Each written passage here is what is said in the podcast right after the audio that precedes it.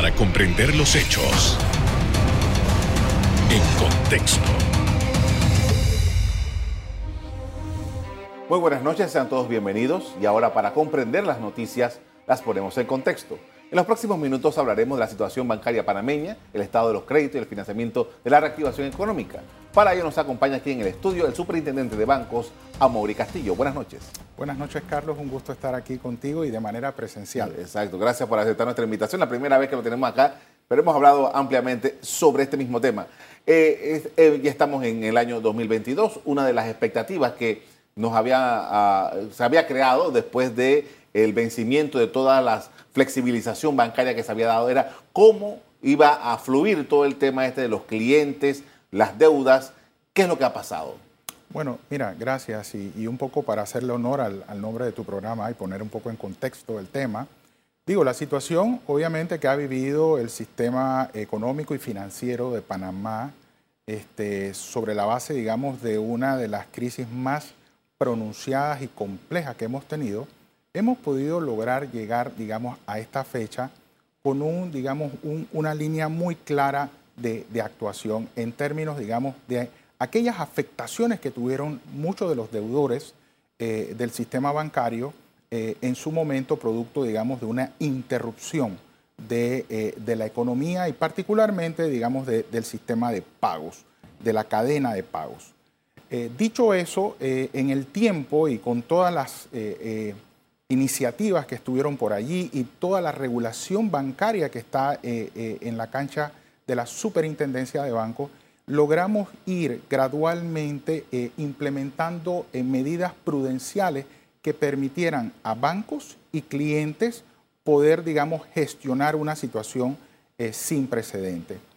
Estamos en febrero de 2022 y afortunadamente el sistema bancario sigue mostrando, digamos, fundamentos financieros muy estables, muy sólidos, con una, eh, y una liquidez y un índices de capital muy robustos, y eso en gran medida a las medidas prudenciales que pudimos em, eh, eh, establecer y también, por supuesto, a lo complejo que ha sido para los bancos el manejo de este número importante de operaciones de créditos que en su momento llegó a alcanzar eh, eh, montos por el orden de los 28 mil millones de dólares y que al día, digamos, a noviembre, que son las cifras, digamos, que tenemos más recientes, este, estamos hablando de, un monto que está por el orden de los eh, 11.400 millones de dólares. Es decir, ha ido disminuyendo de manera importante eso que nosotros denominamos en su momento créditos modificados.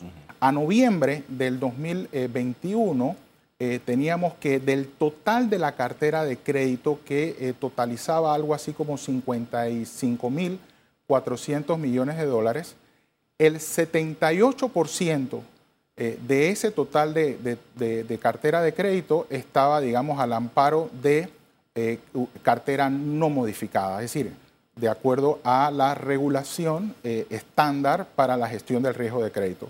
Y solamente un 22% se encontraba como cartera eh, modificada al amparo de esas medidas especiales, temporales, que dictó la Superintendencia de Bancos para poder generar espacios entre los bancos y sus clientes para eh, encontrar, digamos, eh, una viabilidad en términos de la reestructuración que hubo que hacer para aquellos casos en donde hubiese efectivamente la posibilidad de que ese crédito se pudiese mantener.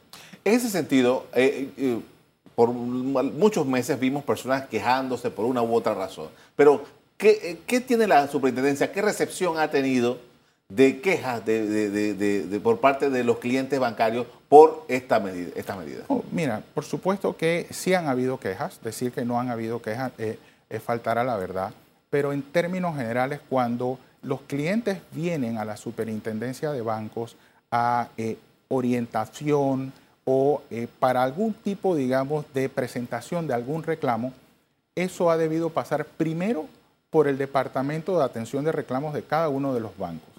Y en realidad, para el volumen de eh, personas y de operaciones de crédito que se vieron afectadas producto de la pandemia, el volumen de eh, reclamaciones formales ante la superintendencia de bancos podríamos decir que ha sido bastante bajo. Es decir, no es que no han habido reclamaciones, pero los bancos han atendido con prontitud. Obviamente que las soluciones no necesariamente son siempre, digamos, del agrado del deudor, pero han encontrado esas avenidas para poder, digamos, parte y parte, este, encontrar una solución eh, que efectivamente tanto al deudor como al banco le haga sentido y poder eh, acompañar a ese cliente en esa recuperación, digamos, de su capacidad normal de pago. Una de las cosas de las que habíamos hablado anteriormente era eh, que ya los signos que daba la banca, en sobre todo la parte del crédito, eh, dando oportunidad a que las personas pudieran tener acceso y sobre todo eh, el, campo comercial. ¿Cuál ha, venido, ¿Cómo ha venido desarrollándose esta parte? Entiendo que ha habido buenas colocaciones. Sí, por supuesto. Y es que el negocio natural de, de la banca es precisamente ese, el de la intermediación. Por un lado, tener la posibilidad de generar la confianza para que el depositante, para que el ahorrista, eh, no solamente el local, sino el internacional, eh, confíe sus dineros en, el Centro Bancario Internacional Panameño.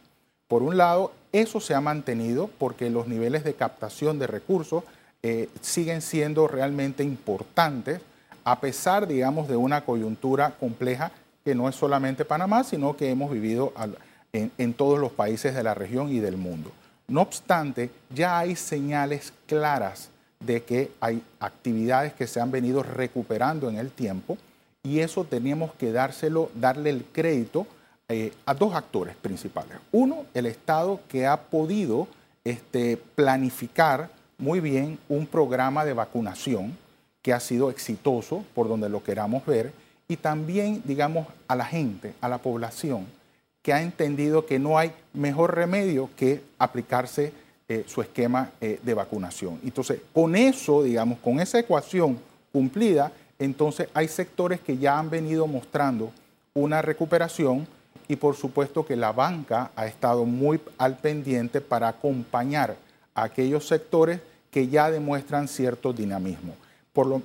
para ponerle un poquito de cifras, eh, a finales de noviembre, estuvimos realmente eh, muy impresionados porque ya hay un, saldo en términos, digamos, de eh, nuevos préstamos que alcanza un saldo aproximado de unos 16 mil millones de dólares. Eso eh, requiere, digamos, de, mucho esfuerzo por parte de la banca, entendiendo también que las condiciones este, quizás han variado un poco. este, hay que entender que a lo mejor los flujos no son los mismos, pero los clientes son los mismos. Y ahí entonces los bancos han podido ajustar, adaptar esas políticas de análisis de crédito, de otorgamiento de crédito, probablemente ponderando algunos otros elementos que en el pasado no se eh, eh, ponderaban en su justa dimensión, como eh, ha sido el carácter de la persona, ese, ese cliente que en una institución bancaria ha demostrado hacer un compromiso o dar un compromiso en tiempo y forma de sus obligaciones bancarias, ese, cliente está de alguna manera teniendo un nivel, digamos, de eh, preferencia por parte de, eh, eh, de las entidades bancarias. Con esto vamos a hacer una primera pausa para comerciales. Al regreso, seguimos con el superintendente analizando el sistema bancario del país en este inicio del año 2022. Ya volvemos.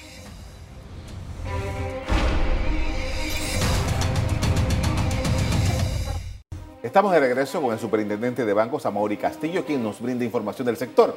Y entiendo que, eh, aun cuando la pandemia ha, significado eh, cambios, ha significado eh, experiencias diferentes para la banca en Panamá, también se está impulsando algunos temas de modernización en medio de todo esto.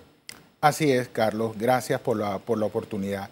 Efectivamente, un tema que nos ha puesto, digamos, eh, o nos ha mantenido muy ocupados, por supuesto, es todo el tema de las afectaciones eh, por parte, digamos, eh, las afectaciones de los, de los deudores por parte de la pandemia. Es un tema en donde ustedes pues, me habrán escuchado hablar en cuanto foro ha sido posible de el manejo de esos préstamos modificados, este, de la situación compleja que muchas empresas micro, pequeñas y familias han tenido. Sin embargo, eso no ha sido, digamos, un, un tema como para desatender un elemento muy importante que desde la Superintendencia de Banco hemos eh, identificado. Y es el tema de la transformación del sistema financiero panameño. Eh, en ese sentido, yo te quisiera eh, compartir un poco una iniciativa que estamos impulsando desde la Superintendencia de Bancos, pero que de alguna manera tiene otros actores relevantes y es el, establecimiento de un sistema nacional de pagos. Este sistema nacional de pagos requiere de un marco legal que hoy día no tenemos. Esto es un tema muy propio de un banco central, entendiendo de que el sistema financiero panameño es un, sistema muy atípico. Hemos eh, diseñado un sistema que no, no hemos podido, digamos, copiar de mejores prácticas de fuera, sino diseñar algo muy a la medida para el sistema financiero panameño. ¿Qué lograríamos con esto? Digo, más allá de poder generar este, algunas ventajas competitivas que hoy día no tenemos, es precisamente este, un sistema mucho más este, eh, eh, adecuado, mucho más moderno para lograr, por un lado, la interoperabilidad del sistema. Hoy día eso no lo tenemos. Cada banco tiene, digamos, sus propios sistemas. Hay bancos, digamos, con mayor volumen de clientes y han sido muy exitosos eh, en establecer unos ecosistemas de pago que permitan realmente este, una eh, inmediatez en los pagos. Eso es un elemento importante, interoperabilidad, inmediatez en, en los pagos. Y por el otro lado, también resulta fundamental de que para que un sistema financiero este, funcione con reglas, digamos, similares a las de otros países, eh, eh, la incorporación de otros participantes en el sistema de pago hoy día está diseñado básicamente para los bancos y está muy bien, eh, eh, así ha nacido. Y de hecho la superintendencia ha acompañado a los bancos en ese, digamos, en esa transformación de, para brindarles a sus clientes canales electrónicos alternos que le hagan, digamos, la vida más fácil, pero que igualmente sea seguro transaccionar a través de esos canales este, eh, y que sea, digamos, confiable.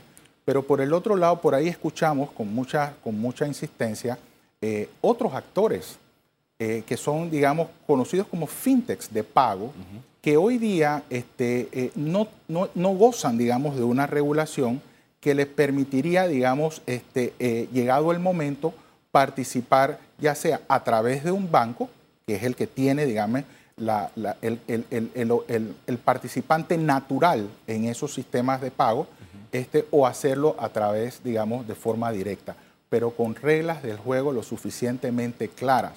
E, en esto, y yo creo que la banca, y ese es el sector que nosotros regulamos y supervisamos, puede tener efectivamente algunas eh, preocupaciones muy naturales de que aquellos que quisieran participar del sistema de pago, hombre, cumplan con unos requerimientos mínimos prudenciales, porque será muy importante llegado el momento también que eh, certeza en la irrevocabilidad de ese pago. ¿no? O sea, eso es lo que hace realmente que un sistema de pago sea este, de alguna manera confiable. Y vuelvo y repito, es un tema propio de un banco central, pero hemos eh, sentido e identificado la necesidad de poder actualizar algunos de esos sistemas para poder ser más competitivos. Ahora, ¿cómo cambia esto que usted me está planteando aquí con, con bastante técnica? respecto, por ejemplo, a lo que conocíamos en el tiempo antes de la Cámara de Compensación. Sí. Hoy día, o sea, uno de los principales actores en este sistema de pago, desde nuestra perspectiva, lo será el Banco Nacional de Panamá. Hoy día el Banco Nacional de Panamá, por ley, es el responsable de la Cámara de Compensación, digamos, que hoy día es de, cheques principalmente. Pero la idea es que sea el banco compensador y sea el banco liquidador de todas las transacciones financieras que se hagan en el sistema. Si yo hago, perdone que lo interrumpa, pero una cosa simple, si, yo agarro y yo le pago a alguien con mi teléfono una cuenta de lo que sea, eso iría entonces, si son bancos distintos, obviamente, por pasaría por allá. Ese, ese es el propósito y lo has explicado muy bien. Hoy día, si usted y yo tenemos una cuenta en el mismo banco, y yo le hago una transferencia, usted tiene la disponibilidad de esos fondos de manera inmediata. Bueno, la idea es poder, digamos, seguir en que usted tiene una cuenta en un banco X, yo tengo la cuenta en el banco Y, yo le transfiero a usted de banco a banco, ¿no? Y esos fondos usted los tenga de manera inmediata. Eso funciona así en la mayoría de los países del mundo. Panamá no ha logrado eso porque no contamos, digamos, con un marco legal que permita esa interoperabilidad o que permita esos pagos inmediatos de un banco a otro banco. Claro. Y por eso es que en, realidad ahora mismo te puede demorar hasta tres días para que uno obtenga eso.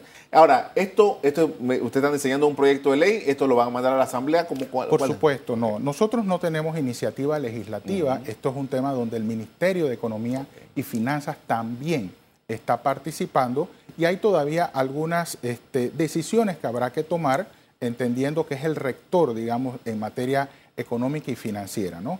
Así que los principales actores en los que hemos ido trabajando este esquema de, pagos este, debe gozar, digamos, de, una muy buena gobernanza del sistema de pago, en donde vemos a un Ministerio de Economía y Finanzas como ese interlocutor nuestro ante el Consejo de Gabinete.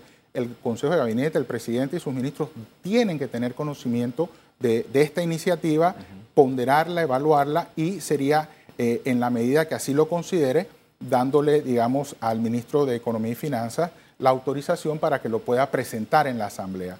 Pero será fundamental un, periodo de sensibilización. Los bancos han estado participando en esto también desde el punto de vista, digamos, de la discusión conceptual, pero esto nos puede generar como país ventajas competitivas que hoy día no tenemos.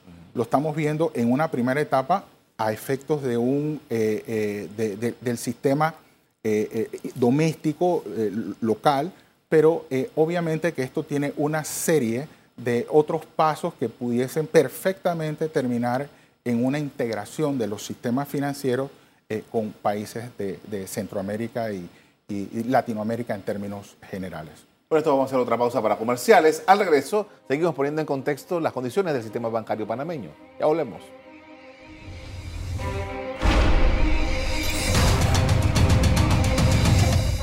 En la parte final estamos de regreso con el superintendente de bancos, Amaury Castillo, y su perspectiva de esta actividad económica. Y justamente en este momento quería preguntarle, porque, bueno, se dijo desde el principio, eh, eh, señor superintendente, que, bueno, los bancos van a liderar la reactivación económica. Son uh, puntuales, son importantes.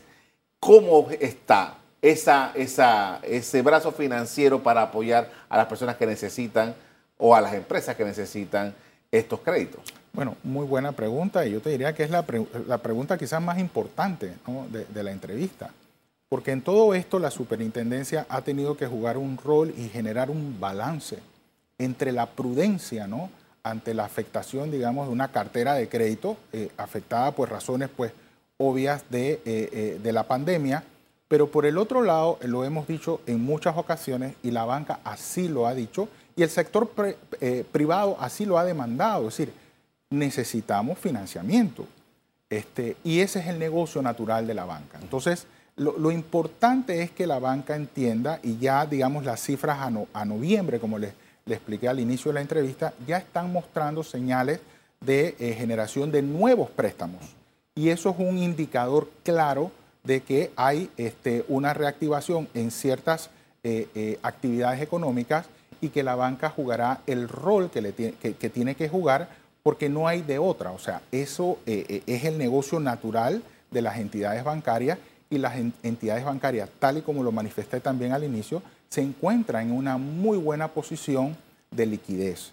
Eh, esa liquidez obviamente hay que colocarla, pero como siempre lo he dicho, hay que colocarla bien, porque obviamente es un dinero mayormente de depositantes. Y cuando uno coloca, cuando uno presta, pues obviamente uno tiene que entender que ese ese dinero hay que recuperarlo. Que las empresas, algunos sectores han sido más afectados que otros, o que mejor dicho, algunos sectores se están recuperando más rápido que otros, eso es una realidad. Y ante eso, pues yo creo que es importante que las entidades bancarias eh, eh, analicen inclusive sus procesos de, otorgamiento de crédito, de análisis de crédito, eh, quizás bajo realidades distintas que tenemos hoy este, ojalá y que el término sea el correcto, post pandemia, ¿no? Ahora sí, justamente, eh, eh, todos los análisis, todas las, perspectivas que se han hecho han sido, bueno, Panamá el año 2022, 2023, 2024 todavía se, van a hacer procesos en esto. ¿Cómo la banca en sí, el negocio de la banca, que, que también ha sido afectado, las utilidades de la banca bajaron y tal, ¿cómo, cómo se está proyectando, cómo se está viendo la banca misma en medio de todo esto? Mire, desde nuestra perspectiva, obviamente estamos viendo, de acuerdo a los números que estamos este, recabando, eh, aún nos encontramos, digamos, en un análisis, un análisis muy detallado de cómo cierra el año 2021. Es decir, estamos recibiendo, hemos recibido muy recientemente eh, las cifras a, a, diciembre de 2021. Estamos todavía pues analizándolas, compilándolas. la Superintendencia de Bancos emitió un acuerdo bancario a finales del año pasado y eso generó pues obviamente algunos replanteamientos en términos de eh, el volumen de provisiones que considerábamos era importante que esa cartera de créditos modificada tuviese, más allá de las provisiones eh, generadas por las, por las NIF, ¿no? las normas internacionales de información financiera. Lo que estamos viendo es que este 2022, como se está comportando, podríamos, eh, digamos, lograr los volúmenes de crédito que teníamos eh, en el año 2019. Quiero hacer mucho énfasis en que el año 2019 tampoco fue el mejor de los años. Sin embargo, ya eso nos va poniendo en perspectiva de que, eh, uno, este, esos volúmenes del año 2019 que nosotros estábamos proyectando probablemente para el 2023 y dependiendo cómo se fuera desenvolviendo la economía, cuidado que al 2024 podríamos estar hablando 2022 como un punto en donde podríamos entrar, digamos, en esos niveles del 2019. Y yo creo que esos son muy buenas señales. Creo que los mercados internacionales así lo han estado demostrando. Las agencias calificadoras de riesgo, Fitch, por ejemplo, que era la que nos tenía como más cerca, digamos, de perder el grado de inversión, este, le ha dado, digamos, un espaldarazo al menos en la perspectiva. La, calificación sigue siendo la misma, pero la perspectiva, haberla mejorado de negativo a estable, manda un mensaje no solo a lo, interno, sino a los mercados internacionales. Entonces, esos son señales muy positivas. Las, perspectivas de crecimiento, no solamente las de Panamá, que normalmente son hasta más conservadoras, increíblemente que la de los organismos internacionales, este, también nos llevan a nosotros a, a plantearnos, digamos, un escenario relativamente bueno. Ahora, debo, debo concluirle, eh, Carlos, que tenemos retos por delante enormes.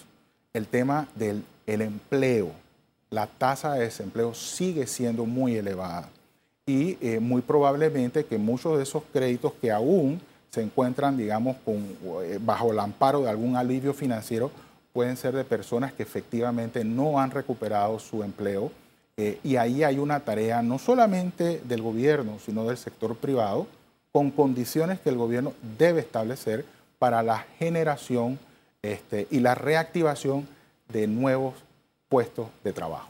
¿Qué observación hacen ustedes como reguladores del mercado por ejemplo, eh, los bancos de la Reserva Federal en los Estados Unidos están haciendo algunos movimientos y ya se, ya se habla, se, se dice, bueno, va a haber cambio en la tasa de interés, lo más probable es que suban y eso enseguida nos afecta, nos impacta directamente, ¿no? Bueno, muy buena pregunta, ¿no? Y así ha funcionado este país históricamente. Al no contar con un banco central, por supuesto, estamos muy eh, sujetos a eh, la política monetaria, particularmente del Banco de la Reserva Federal de los Estados Unidos. Es decir, las medidas que allá se tomen tienen eh, más temprano que tarde algún tipo, digamos, de afectación en el sistema financiero panameño.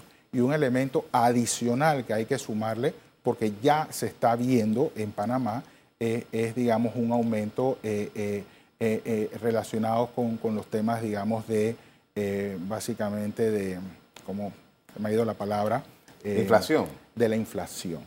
Ya estamos viendo niveles de inflación este, eh, muy probablemente históricos. Panamá no sufre, digamos, de esos, de esos temas, pero ya con un incremento en el costo de, de la gasolina, en el costo, digamos, de la canasta básica familiar, son elementos que efectivamente tenemos que tener en el radar porque eh, eh, afectan, digamos, la capacidad adquisitiva de, de los panameños. Le agradezco mucho, señor superintendente, por acompañarnos esta noche. Muy amable. Gracias a ti, Carlos, a tus órdenes. Reportes de la Superintendencia de Bancos indican que en 2021 la cartera de préstamos nuevos tuvo un incremento de 17% respecto al año anterior, unos 2.362 millones de dólares adicionales. Hasta aquí el programa de hoy. A usted le doy las gracias por acompañarnos. Me despido invitándolos a que continúen disfrutando de nuestra programación. Buenas noches.